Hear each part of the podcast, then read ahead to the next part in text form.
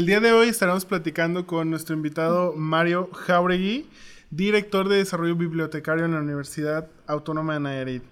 Y bueno, como aquí es como si estuvieras en tu casa, vamos a dejar que Mario eh, se presente. Bienvenido, Mario. Bienvenido. No, pues muchas gracias. Eh, gracias por la invitación. Un placer estar en este podcast. Y bueno, pues sí, su servidor eh, es el director de Desarrollo Bibliotecario de la Universidad Autónoma de Nayarit, de las bibliotecas, las cuales son 30 bibliotecas. Y bueno, pues este, tengo la fortuna de estar encabezando este proyecto. Ya tengo 15 años trabajando en bibliotecas.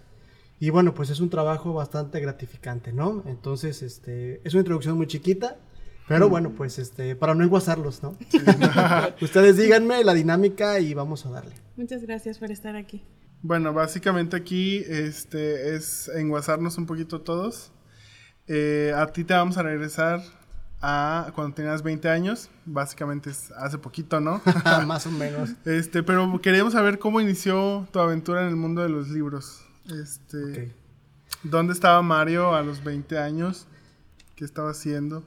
Ok, híjole, yo creo que mi aventura con los libros inicia un poco antes, ¿no? Eh, la verdad es de que yo estuve muy influenciado por, por varios cubanos, ¿no? A lo largo de lo que fue primaria, secundaria, tuve muchos docentes cubanos y tuve uno en especial que me daba historia de México. Entonces él me pues me adentró al mundo de la historia de Cuba, de, esta cuestión social, ¿no? Socialista, comunista, de la cuestión política. Y yo me acuerdo, bueno, todavía no cumplí los 20 años, pero para allá voy, este, me la pasaba horas en la Encarta.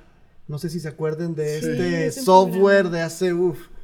Pues a mí me encantaba estar ahí investigando las, las biografías, no sé, el Che Guevara, de Camilo Cienfuegos, y desde ahí empezó a, gustarme lo que era la lectura. Porque antes pues era la típica, no tienes que leer El Principito y ahora tienes que leer este libro, ¿no? Pero realmente ni siquiera me interesaba la lectura como tal. Era más inculcado, ¿no? Sí, pues es que yo creo que, que la, la, lectura tienes que agarrar el sabor, ¿no? Si a ti te gusta, no sé, leer sobre narcotráfico, si te gusta sobre periodismo, si te gusta sobre romance, pues hasta que no llegues con el libro indicado es que te va a empezar agarrar el gusto, ¿no? Porque si a ti te dicen, es que tienes que leer, desde ahí ya como que el cerebro lo capta y ya definitivamente lo bloquea, ¿no?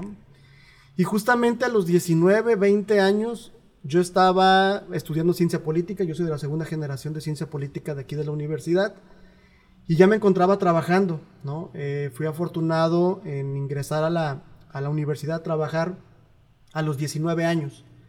Entonces, este, estuve con una beca y bueno, para los 20 años justamente estaba trabajando, si mal no recuerdo, en la mapoteca. A mí me tocó organizar los mapas de la, de la hemeroteca, eran 6.000 mapas, cartas. Entonces ahí estaba chambeando con eso, ¿no? Organizándolas por estado y por tipo de carta, ¿no? Que si es carta edafológica, que uso de suelo, topográfica, etcétera, etcétera, ¿no? Entonces sí me tardé algo de tiempo. Entonces esta aventura, eh, pues más que con los libros, con la biblioteca, inicia justamente cuando tengo 19 años.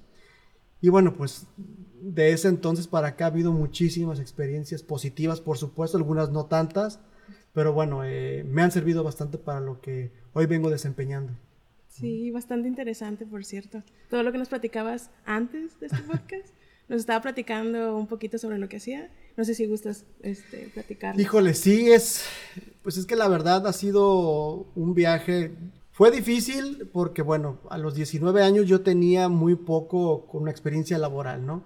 Sí me mandaban a, este, a trabajar, por así decirlo, a la ferretería de un tío anteriormente, desde los 14 años, me parece. Sin embargo, pues más que ir a trabajar era ir a cotorrear, ¿no? Ir a platicar con los primos y, y hacer poquito en la ferretería. Pero ya realmente eh, cuando ingreso a la universidad, eh, el turno, para empezar, yo no quería estar en la universidad, yo quería irme a la Ciudad de México, a mí siempre me gustó estudiar sociología. Sin embargo, bueno, pues no había la posibilidad en casa de, de poder mandar para acá, ¿no? Y estaba entre comunicación y ciencia política, ¿no? Carreras nuevas, ¿no? Carreras que tenían apenas un año de haber, de haber comenzado. Y yo recuerdo que, bueno, este, mi historia personal tiene que ver mucho con mi papá. Mi papá fue un funcionario el cual, bueno, pues le tocó toda esta problemática de la matanza, eh, de la policía, de todas estas cuestiones. Y bueno, eh, traía yo una carga muy fuerte, ¿no? Papá llevaba, el mismo nombre que yo, más bien yo llevaba el mismo nombre que, mi papá. Estuvo a nada mi papá ese rector, ya se había declarado como, como rector, sin embargo, en esa transición mi papá fallece, ¿no? Entonces, desde un principio, el hecho de, de yo, eh, pues, ser el hombre más grande dentro de la casa, sí era cargar con un saco muy pesado, ¿no? De hecho, yo recuerdo que había concursos de conocimiento ya en la universidad. Yo estaba en prepa, ¿no? Y mi mamá era de que te voy a sacar de la, de la preparatoria, nada más para meterte a que, a que estés en la, en la, universidad, en la prepa 1, y ganes el concurso que llevaba el nombre de tu papá, ¿no? Y yo así como que, y yo, pues qué bueno, pero pues sentía un saco de 50 kilos en la espalda, ¿no? Una responsabilidad muy grande. Sí, una responsabilidad porque de, manera directa me iban a relacionar con mi papá, ¿no? Aunque no me conocieran, aunque no supieran nada de mí, nada más con el hecho de decir Mario Jauregui, ah, pues es hijo, es hijo del médico Mario, tiene que ser así, tiene que irle bien, tiene que hacer eso, tiene que hacer lo otro, ¿no? Entonces, como que me rehusaba a, este, a querer ingresar a la universidad, ¿no? Antes de, de terminar eh, con esta cuestión de la, de la licenciatura, yo tenía ya la necesidad pues, de, tener mi propio dinero, ¿no? Y por más que yo buscaba trabajos, pues la verdad es de que pues no se adaptaban a mis necesidades, ¿no? Una era que, que, necesitaba la chamba en la mañana, pero de tal hora a tal hora, porque yo tenía que venirme a la escuela a las 3 de la tarde y salía hasta las 9, ¿no? Entonces sí era un poco complicado y me animé a venir eh, un día a la universidad eh, me di cuenta que una amiga de mi papá de toda la vida, la, maestra eh, Margaret Mueller, este, era la secretaria de finanzas. Y un día llegué así sin nada, ¿no? Y sabes qué? Quiero trabajar en la universidad. ¿Seguro quieres trabajar en la universidad? Sí. Ok, te voy a mandar a un área donde realmente vas a trabajar. Si aguantas un mes trabajando, me dices y te cambio a otra área, ¿no? Y pues era justamente venir aquí en la biblioteca, ¿no? Oye, ¿y quién iba a pensar que, te pusieron de prueba un mes y ya tienes 15 años, no? Fíjate que sí, ¿no? Y la verdad es de que en ese mes nunca pasó por mi cabeza el, cambiarme de área, ¿no? Pues aquí estaba bien, mis amigos, por supuesto que era, pues a los 20 años lo, que, lo único que uno quiere hacer es cotorrearla y si se puede ganar lana, pues muchísimo mejor, ¿no? Yo me acuerdo que en ese entonces ganaba 1500 pesos a la quincena. pues yo me sentía Carlos Slim, ¿no? Porque pues, de no haber trabajado o, si haberlo, haberlo hecho en la ferretería pero ganaba muy poco, pues la verdad es de que eh, pues me sentía completamente millonario. Mi mamá me daba 50 pesos a la semana para gastar en un colegio católico, ¿no? Entonces, de 50 pesos a la semana a ganar 1500 a la quincena, híjole, pues me pues sentía millonario, ¿no? Sí, un cambio muy grande. Sí. Así es. El título de este programa, como ya sabes, es Enguasados y pues básicamente son los modismos que más utilizamos los nayaritas, ¿no? Ah, algún otro que tú utilices con frecuencia. Ey. Ey. el ey, el vale, por supuesto, este... El enguasado, pues también, ¿no? Sí, sí, sí. Casi diario estoy enguasado y por eso no los puedo atender. Hace rato estaba platicando con, con Jazmín, de hecho, y, y, yo le preguntaba a ella qué modismos utilizaba, ¿no? Y me dijo que no estaba como muy consciente, entonces yo le Ajá, entonces yo le traje el charpear, charpear, charpear, no sé, ¿sabes? tú, tú sí sabes cuál es. Sí, claro. Porque ella no entendía. Hasta que me explicó, por ejemplo, me dijo que sobre el agua. Cuando haces Sí, estás charpeando algo, ¿no? En los vidrios, el piso. Sí, y hasta que me explicó, ya fue cuando le entendí, oh, charpear, yo también lo digo. Hasta ese momento, hasta que me explican como el contexto, es como, ok, Sí, o sea, pero es tan, tan, lo trae tan ya inculcado que ya cree que es una palabra normal. Sí. Ya, ya no, no es, no es un modismo. No lo, no lo dudaría que ya estuviera dentro del diccionario de la Real Academia, ¿no?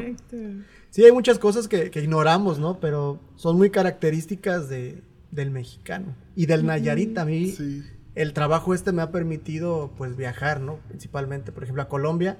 Van dos veces que me toca ir a dar conferencias y charlas y según yo estoy hablando de manera muy normal y natural, mexicano, ¿no? Y ya los que son más observadores por las telenovelas, tú eres de la parte del Pacífico, ¿no? ¿Por qué lo notas, no? Porque dices, hey, por esto, y en las novelas lo hemos visto, ¿no? Regularmente cuando salen personajes de la costa, pues utilizan el hey, el vale, el, todo eso. Entonces ha sido muy satisfactorio, ¿no? Porque pareciera que muchas veces estos modismos eh, hacen que que se discriminen, ¿no? También. Sí. Es correcto. A mí se me hace muy curioso eso que dices, ¿no? Por ejemplo, nosotros de repente alguna vez hemos visto novelas y por lo, por lo menos yo no, no defino, ah, es de fulanito helado. No, o sea, un fulanito, otro, otro. Fulanito, Sí. Este, para mí es como de, ay, siento que están exagerando. Nosotros no decimos ey, pero después digo ey. O sea, es muy chistoso, Es ¿no? correcto, sí. Sí, pues es que nosotros, por ejemplo, sí podemos notar las novelas colombianas, ¿no? Por ejemplo, pues es muy peculiar el acento que tienen ellos, pues también ellos distinguen este el lenguaje o el léxico que nosotros utilizamos, Sí. ¿no? Sí, luego aparte es como muy regional aquí en Nayarit. Por ejemplo, si nos vamos al norte, por ejemplo, de Sinaloa, es el fierro. Y aquí Sí. casi no... El no plebe. escucho, ajá. Sí. Muy bien, pasándonos a otra pregunta. Muy bien. Este, no sé, nos, me nos gustaría que nos platicaras qué lugares frecuentabas a 20 años atrás. O sea, aquí, en, aquí en Nayarit o en Tepic. Ok. Desde hace, bueno, bueno, yo tengo bastante tiempo que, que no hago ejercicio, ¿no? Pero la verdad es de que yo siempre fui muy activo porque yo creo que mi mamá no me aguantaba en la casa. Entonces buscaba cualquier tipo de actividad y me metía, ¿no? Entonces yo duré toda la secundaria y toda la prepa asistiendo a música.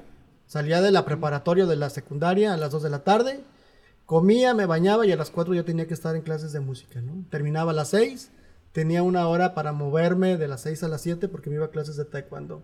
Y ya salía a las 8 y media, 9 de la noche, iba caminando a la casa y este, a hacer tareas, a descansar y todo eso. Y los sábados me venía a inglés, también aquí a turismo, era de 9 a 1, y después a jugar fútbol, ¿no? También duré muchos años jugando fútbol, toda la mañana en la loma, ¿no? Eh, fue muy sana también, ¿no? A pesar de que Aprovechaste, sí. aprovechaste bien, o sea, en- cuando estabas en tu juventud Sí. con tiempo libre hiciste de todo y ahorita ya tus responsabilidades, pues ya. Sí, digo, también ah, hoy en día hago de todo, ¿no? O sea, yo desde chico, pues sí, siempre me ha gustado la cerveza, siempre me ha gustado, por ejemplo, por lo mismo de la música, pues tuve muchísimas oportunidades, ¿no? Eh, yo estuve desde en grupos de grunge hasta estuvo en, en un, eh, pues, ¿qué era? No era grupo, ¿no? Era realmente un ministerio de música católico, ¿no? Y me metí ahí porque pues me dijeron un día, ¿sabes qué? Está esta oportunidad de hacer amigos, este, y aparte pues vas a poder tocar batería eh, todos los sábados y los domingos, ¿no? Y ahí te va la lana para que tú te equipes. Uh, pues era un sueño hecho realidad para mí, ¿no? Entonces ya después me di cuenta de que tenía la posibilidad de viajar con ellos, ¿no? De ir a tocar a Colima, de ir a San Luis Potosí, de ir a un montón de lados. Entonces, pues yo estaba encantado con eso, ¿no? Y iba bastante bien porque en la preparatoria yo estuve en colegio católico. Entonces, pues aprovechaba, ¿no? Y tenía hasta cierto punto pretexto para hacer ciertas cosas porque participaba ahí dentro del, del coro, tenía en las clases de religión, pues por ahí me exentaban y cosas así. Entonces, la verdad es de que, de que aproveché bastante lo de la música, ¿no? Eh, hoy en día me toca a veces echarme palomazos. Hace, hace poquito la, la dirección de, de, de cultura de aquí de la, de la universidad, ¿no? Eh, me permitió estar un palomazo con, con un proyecto que se llama Galletas de Animalitos aquí en una carrera y la verdad es que estuvo bastante interesante, ¿no? Hablando de música, este, quisiéramos preguntarte qué, qué música estaba de moda en, en aquel entonces. Híjole, en la preparatoria, bueno, poquito más o menos, ¿no? La verdad es que yo siempre he sido bien versátil, ¿no? Yo, yo siento que, que la música es de estados de ánimo. Yo te puedo escuchar absolutamente todo. Y toda la vida ha sido así, ¿no? Por ejemplo, con mi mamá, bueno, pues era la música oldies, ¿no? Leodán, Camilo Sesto, todo eso, ¿no? Sí. Con mi papá, bueno, pues era escuchar eh, música norteña. Cuando entré en la preparatoria, pues era músico de disco y pues también, ¿no? Si estaba saliendo a cotorrear, tiene que ir la banda, ¿no? Y ya cuando estaba más solo, pues siempre me gustó un poco más el rock and roll y, definitivamente el heavy metal, ¿no? Entonces, para, para cuestiones de moda en ese entonces, yo te podría decir que, me marcó mucho un concierto de Infected Mushroom, ¿no? Que me tocó ir para el lado de Sayulita. Era lo que estaba sonando en ese entonces. Y me, me impresionó sobre todo, bueno, lejos de la música por, por la cantidad de drogas que había ahí. Era algo que yo nunca había visto porque había un control en las drogas súper, súper canijo, ¿no? Pasabas un filtro, después caminabas en la playa, pasabas otro filtro, pasabas otro filtro y ya estabas ahí en el concierto. Y obviamente, ¿no? Pasaban sus amigos con sus cajitas ofreciéndote droga, ¿no? Y obviamente, pues en, en el tipo de, de, música electrónica en ese entonces, pues era, uff, súper este, pues era la onda, ¿no? Estar entachado. Obviamente yo eh, nunca me ha gustado ese tipo de cosas por, por, por, por esos problemas que, que, que, mi papá tuvo. Mi papá lo acabó el cigarro. Entonces, como los vicios yo los dejé de lado, ¿no? Pero no tengo problemas, tengo amigos, pues que en ese entonces le entraban a todo, ¿no? Y hasta la fecha algunos. Pero la verdad es que nunca me, me, me, me llamaron la atención la música sí Entonces te digo, soy versátil. Yo te puedo escuchar desde, no sé, Iron Maiden, que es una de las bandas favoritas, hasta mi banda el mexicano, ¿no? No hay ningún problema en ese entonces. Entonces, yo soy 100% versátil. Nos mencionabas que hace 20 años ibas a clases de música. ¿Qué, qué algún instrumento? ¿Con instrumento tocabas? Sí, bueno, yo toda la vida quise tocar guitarra, ¿no? Eh, a mí me, me, me, fascinaba, pero no, nunca fui muy hábil, ¿no? Al principio, bueno, pues la, el típico, ¿no? Guitarra popular, y después te metes a clases de solfeo, armonía, etcétera, etcétera, ¿no? Pero la verdad es que no era bueno en la guitarra. Y un día, eh, por azares del destino, estuvimos cotorreando y me subí a una batería. Y lo que no hacía con los dedos, pues lo podía hacer con, con las partes de mi cuerpo, ¿no? Con las extremidades. Entonces, eh, pues rápido le hallé la onda, ¿no? Rápido le hallé la onda y desde hace ya bastante tiempo me dediqué completamente a la batería. Sin embargo, mi instrumento favorito pues sigue siendo la guitarra, ¿no? Entonces em, fue empírico. O sea, fue... No, bueno, no, o sea, nosotros llevábamos un método, ¿no? O sea, el método de cadena, por ejemplo, era un libro rojo que todavía me acuerdo, que era con el que iniciamos, con su pentagrama y toda la cosa. Entonces, este, pues era escuela a final de cuentas, ¿no? Nos daban mm. clases de todo. Sabíamos leer el pentagrama, los espacios, todo, ¿no? Los acordes. Pero sí me quedé un poco traumado porque no pude aprender bien guitarra. La guitarra. Yo tengo una pregunta, este, Hablando de, pues ya nos has contado dónde te desenvolvías, a los lugares a los que ibas, como taekwondo, música. ¿Tenías a una persona en ese momento con quien compartías tus inquietudes? O sea, a una persona, a, bueno, inquietudes profesionales, o sea, hablando de lo que nos contabas hace poquito de, de que no, no, querías entrar a la UAN y luego sí, o sea, ¿había alguien a quien le contaras eso? Sí, sí, por ejemplo, mi mamá pues mi mamá, yo tenía, iba a cumplir 11 años, tenía 11 años cuando mi papá falleció, ¿no? Yo era el más grande en casa, tenía un hermano de 4 y una hermana de 3. Entonces, eh, obviamente, pues pasó bastante tiempo, fue una pubertad un poco difícil, porque ahí sí no tenía nadie, pues. O sea, a final de cuentas, mi mamá priorizó, quiero suponer, eh, y pues enfocó en los más chicos, ¿no? Yo hasta cierto punto ya tenía la capacidad de más o menos, con lo que ellos me habían inculcado anteriormente, irme por el buen camino, por así decirlo. Pero sí hubo una etapa en la que, pues sí era un relajo, ¿no? Este, tenía actitudes muy, híjole, llegué a caer hasta el Partido Comunista, ¿no? Así, literal, ¿no? Y no es que esté, mal, ¿no? Sino que mi ideología no tenía razón de ser en ese entonces, ¿no? Eh, lo que pasó fue que después eh, entendí pues que me tenía que hacer de alguien, ¿no? Y qué mejor persona, pues la que tenía ahí en la casa y la que me regañaba y la que me decía, y hasta que uno entiende, ¿no? Y dice, ¿sabes qué? Pues si me está regañando y si me está diciendo algo es porque debe de traer algo positivo, ¿no? Bueno, Mario, vamos a hacer una pequeña dinámica. Te vamos a hacer cinco preguntas y vas a contestar lo primero que te venga a la mente, ¿ok? Ok. Platillo nairita más exótico que conozcas. Pescado zarandeado. Lugar público de Tepic más antiguo que conoces. Palacio de gobierno. ¿Cuándo conociste por primera vez la biblioteca Magna de la UAN? Hace 15 años que me entrevistaron. Aquí, o sea, aquí me entrevistaron. A trabajar. Así es. Muy bien, entonces para los que nos están viendo, estamos grabando desde la biblioteca Magna de la Universidad Autónoma de Nayarit. Entonces aquí va una pregunta, este, contéstanos con sinceridad. Ok. ¿Es aburrido trabajar o aquí dentro de este espacio? No. ¿Dentro de una biblioteca? Una biblioteca. ¿No? No. No, no, no, lejos de lo que se puede pensar de que somos ratones de bibliotecas, ¿no? Que no la pasamos leyendo, la verdad es de que es muy poco tiempo el que utilizamos, ¿no? El, el, convivir con la gente, pues realmente no es aburrido, ¿no? Nuestra principal chamba es atender las necesidades de información de las personas, ¿no? Entonces, este, no, para nada, no es aburrido, al contrario, ¿no? Es muy dinámico, que hasta permiten, pues, hacer amigos o hacer entrevistas en Guasarte. Sí. Sí, porque yo pienso que está como muy estereotipado de que libros aburridos. En las películas, o Sí. sea, cuando es un bibliotecario en unas películas, lo ponen como si fuera lo más aburrido del Sí, mundo. son bibliotecas del siglo XVI donde está, está oscuro, nada más está la lucecita prendida, el libro lo tienes que sacar, como que... Sí, no, ya ahora las bibliotecas tienen que ir cambiando, ¿no? Lo que les hemos comentado o lo que, pues todo lo que ha sucedido, ¿no? Las participaciones que se han tenido con las presentaciones del libro, con exposiciones, con festivales, con un montón de cosas, pues son, son actividades hechas de la biblioteca. Y bueno, pues es eso, ¿no? Hay que buscar un dinamismo, hay que atraer al usuario, pues ¿cómo? Pues trayendo actividades culturales, ¿no? Yo tengo otra pregunta. Bien. Sinceramente, ¿va? Va. ¿Qué, qué sabes de la historia de este espacio? Y, y también el asunto este de que asustan, no asustan. Porque luego siempre es la escuela, eh, en esta escuela había un cementerio, ¿no? Ok. Y hasta aparece una niña. En todas las escuelas es lo mismo. Pues aquí La también se pregunta parece una niña. ¿Sí?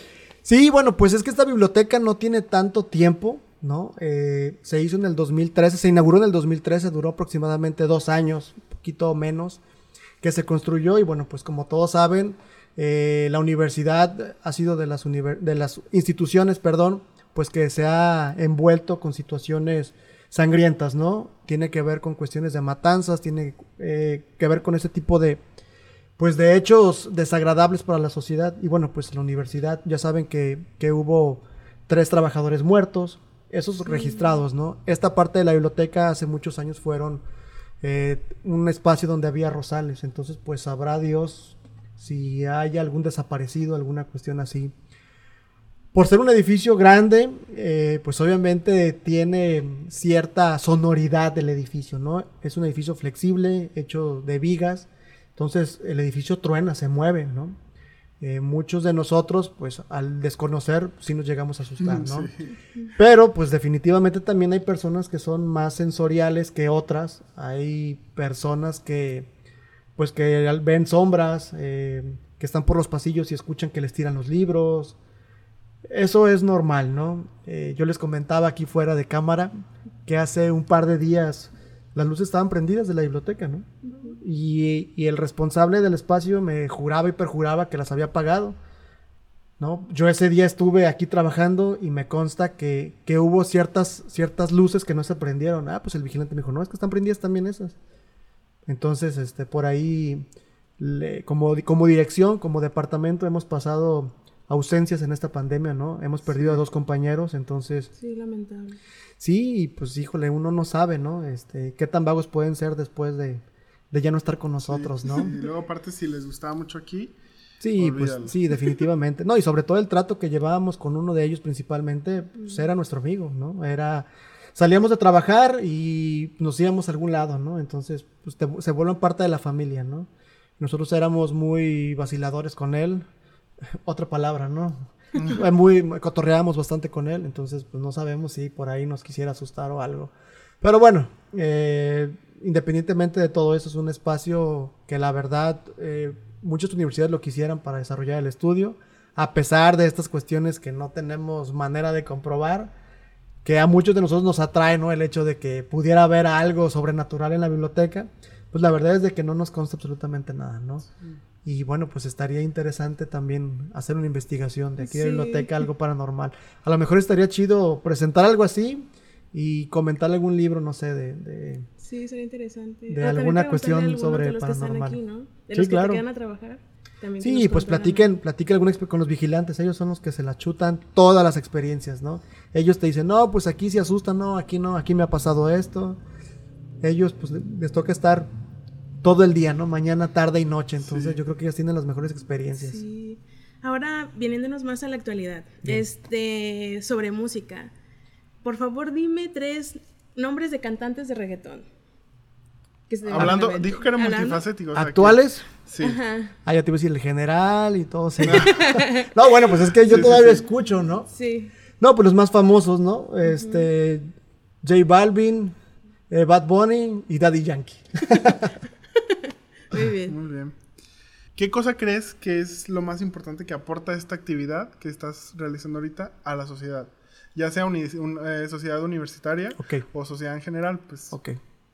Fíjate que, que es una buena pregunta porque yo siempre lo he dicho, ¿no? Que después del aula, la biblioteca es eh, el transmisor de conocimientos más importante que debe de haber. Y muchas veces la biblioteca lo supera.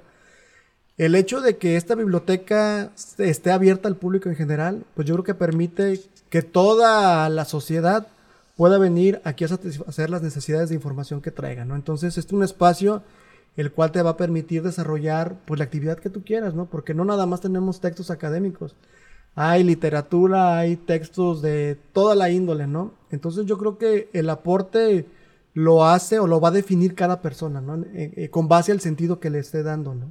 Si hay, por ejemplo, tenemos usuarios que vienen a chutarse las novelas, ¿no? Perfecto, ¿no? Tenemos un espacio que es de películas. Pues adelante, ¿no? Ahí tenemos, ahí tenemos cursos. Si los aprovechas, pues órale, ¿no? Si no, pues no te va a servir de nada. Aún así seas miembro de la comunidad universitaria, ¿no? Entonces, realmente el espacio está abierto para que lo aprovechen todos, no nada más los universitarios. Y para aquellos que nos consta que lo han utilizado, por ejemplo, para mí ha sido muy satisfactorio un muchacho, Ernesto. Ojalá nos esté escuchando. Le mando un saludo. Ernesto es ciego. Y él inició eh, como usuario de nosotros desde que estaba haciendo el catecismo. ¿no? Entonces, terminó el catecismo, después se brincó a la prepa, después terminó la prepa, se brincó a la licenciatura, ahorita ya terminó la licenciatura, ¿no? Ojalá y le brincara a la, maestría o al doctorado. Y dices, bueno, pues es que imagínate, qué chido que nosotros podamos coadyuvar al desarrollo de este muchacho, ¿no? Y como él, muchísimos, ¿no?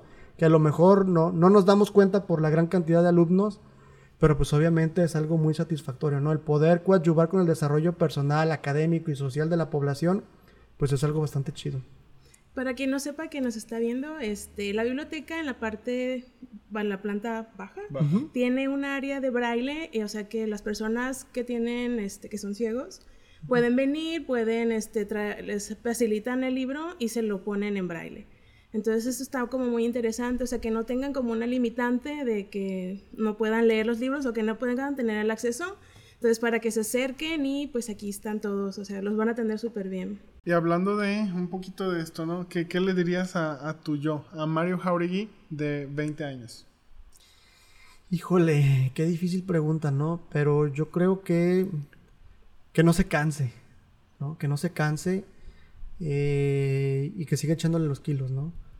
Que, que se prepare, que, que también sepa valorar eh, los pequeños momentos, ¿no? Yo estoy muy orgulloso de mi, de mi, de mi trabajo, pero también la familia es importante, ¿no?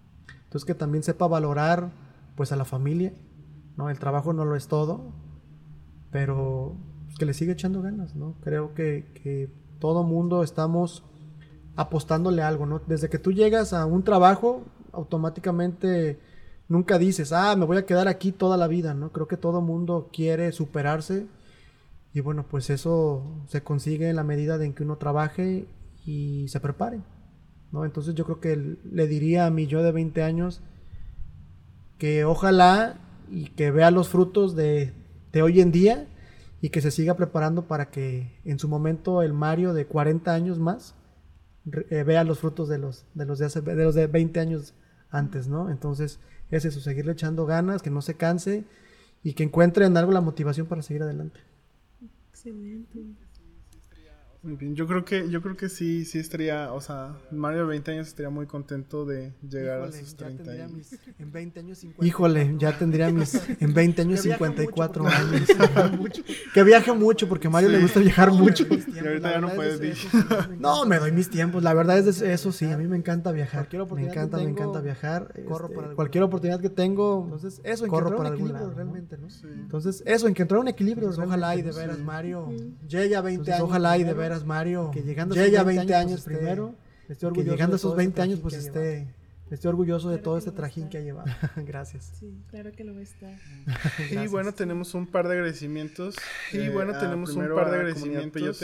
Eh, a, primero a este, Comunidad Peyote, un poco la realización, al este, Consejo Estatal para la Cultura y las Artes de Nayarit, la Universidad Autónoma de Nayarit, por la Universidad Autónoma de Nayarit, a la Biblioteca Magna también y pues al director también. Y pues No, pues muchísimas gracias, gracias a, a todos ellos, a todos ustedes, el equipo de Enguasados. Ellos, la verdad es que me siento honrado el, el, que se hayan fijado en mí para hacer esta entrevista. La verdad es de que, bueno, hay muchísimas personas más reconocidas que su servidor. Sin embargo, valoro y agradezco mucho. ¿Sale? Muchas gracias a todo el equipo. Y pues gracias a todos por enguasarse con nosotros. Gracias. Chao. Saludos.